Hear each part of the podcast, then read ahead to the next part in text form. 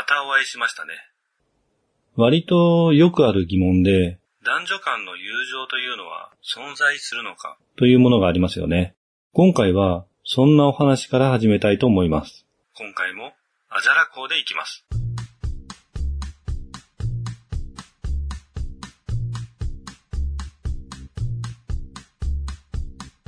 結論から言うと、男女間の友情はあると思います。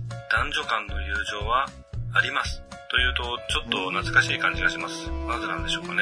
男性はまず、異性を見るとき、恋愛対象としてありかなしかという判定をすると言いましたが、これについては、3月2日更新分の好きの精査のパートで語っています。そこで、恋愛対象ではないと判断するということがどういうことなのかという説明が必要かなと思いました。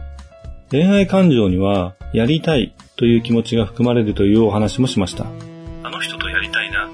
の人と成功したいな。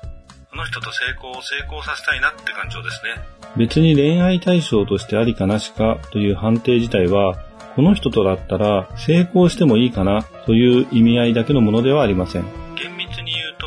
ほとんどの女性は成功の相手となり得ると言えます。一定以上の外形的精査があれば、行為自体に至ることはほとんどの場合可能かと思います。穴があれば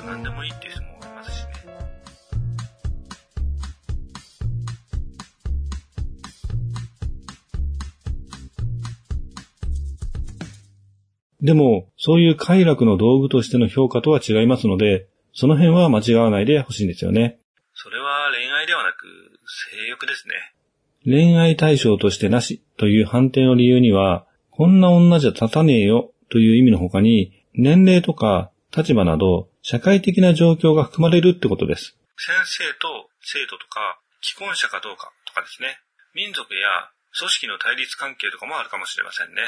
そしてそういった恋愛対象判定の前に人間的に好きか嫌いかを判別する女性とお互いの価値観を認め合うことで友情を育むことができると考えられます。でも、それは一時的なものとも言えますよね。恋愛対象の判定は人間的な好き嫌いとは別の判定になりますから嫌いから一気に恋愛対象に変化するというのは少し理解しがたいんですが人間的に好きな人物を恋愛対象に変化させてしまう事案というのは結構あると思います。好きという気持ちは、尊敬の気持ちと結構似てますよね。感情のお話ですから、本人の自由意志に委ねるべきであると考える人が多いですよね。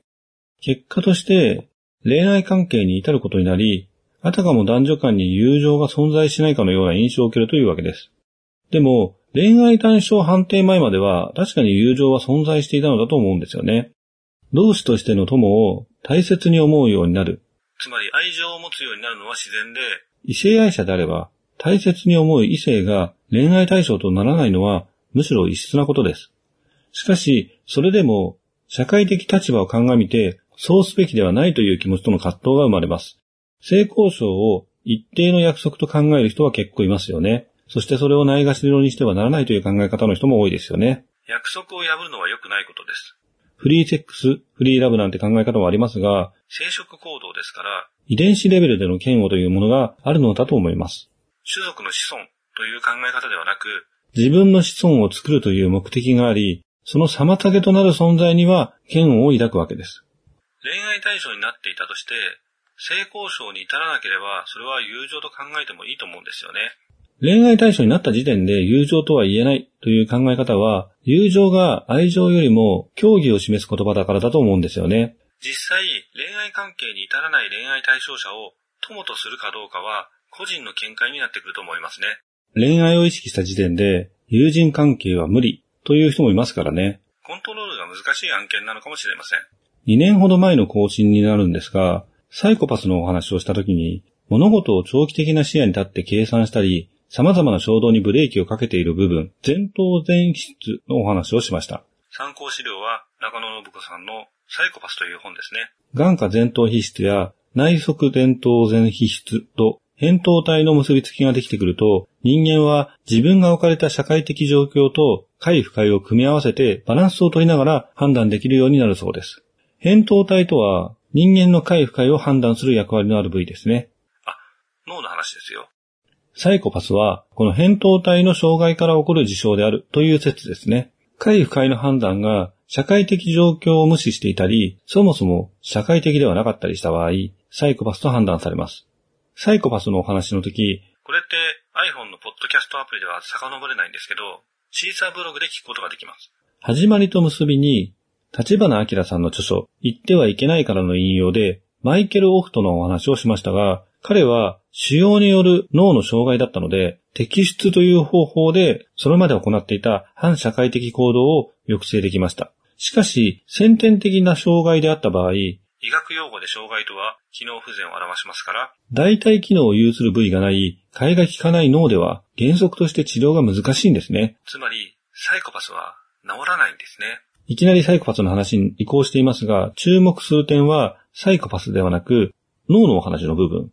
自分が置かれた社会的状況と快不快を結びつけてバランスよく考える機能が脳にはあるんですね。前頭葉における前頭前皮質ですね。前頭前野とも言われるようです。脳の前の前の部分ですね。この部分が発達してくると、社会的な状況や立場によって、性の対象として見るかの判断をコントロールできるようになるんですね。いわゆる、分別のある大人ですね。好きの性差のお話の時、新井は人と対峙するとき、人として見るので、その人が男性か女性かは関係ないと言いました。当たり前のような気もします。とも言いましたが、それはつまり、分別。道理などを考慮しつつ、善悪損得を判断し行動すること、またその能力。において、そうするということですね。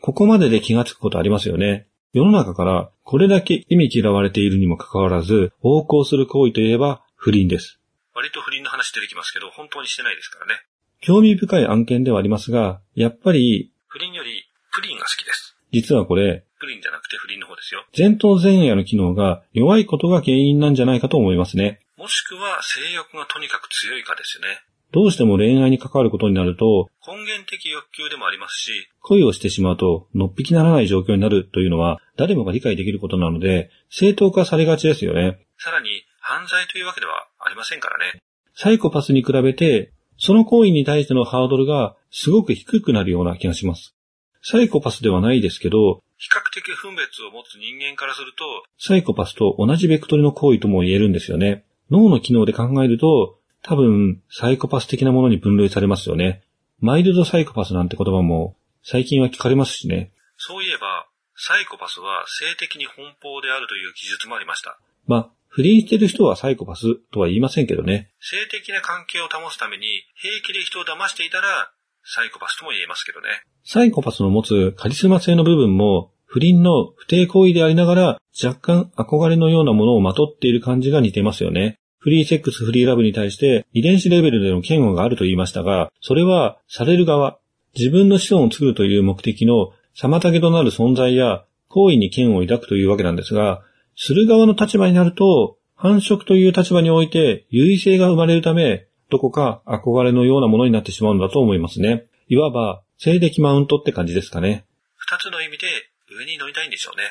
ネトリですね。NTR です。NTR というと、ネトラレという意味の方が強いかもしれませんね。この NTR というジャンル。アダルト界隈にあるんですけど、これは遺伝子的にどういうニーズがあるんでしょうかね。割と人気のジャンルのような気もしますが、いや、知りませんけど、恋人が他の人と関係を持つというシチュエーションに興奮するってことですよね。見方は人それぞれかもしれませんけどね。制作者サイトの思惑通りに見てるかなんてわかりませんからね。生き物は生命の危機に直面すると、その生命力をフル活動させて難を逃れようとします。アドレナリンですね。よくは知りませんけど、そんな感じの脳内麻薬的なものが分泌されるんですよ。確か。作用として興奮状態を生むもので、その興奮と性的興奮の混同かもしれませんね。吊り橋効果みたいな。人間の体ってのは複雑なんですが、結構ポンコツで似たものを同じと認知したりします。デジャブとか有名ですよね。パチンコやパチスロでリーチがかかった時の興奮は当てた時のものと同じ作用があって、結果当たらなくてもそれなりに幸福感を味わってしまうらしいですよ。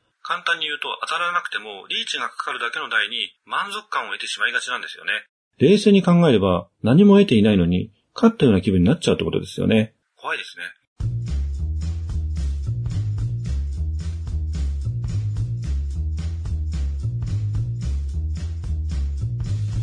つまり、寝取られによる興奮は、自分のパートナーが奪われる、繁殖の機会を妨げられる危機感に対するアドレナリン物質の分泌が興奮状態をもたらし、それが性的興奮のように感じるということなのかもしれません。SM プレイの M とかもそうかもしれませんね。わかりませんけどね。A が B を見、B が C を生んだとして、A の時点で C を感じるというのも脳の反応としてあります。男女の友情の妨げとなっているのは、男性と女性で繁殖するという事実と、友達は大切なものという価値観の間に、大切に思う気持ちは愛という要素があり、男女の友情は繁殖に至るという結論を生んでしまうのだと思いますね。まあ、広く乱暴な締めくくりですけどね。といったところで、今回のお話はここまで。ゆうやみ堂の新井でした。この番組は、思いつきを並べただけのダ話です。実在の人物や団体、事件はおろか、事例や諸説、理論なども一切関係ありませんし、責任も取りませんので、ご了承ください。この番組は、ゆうやみ堂がお送りしました。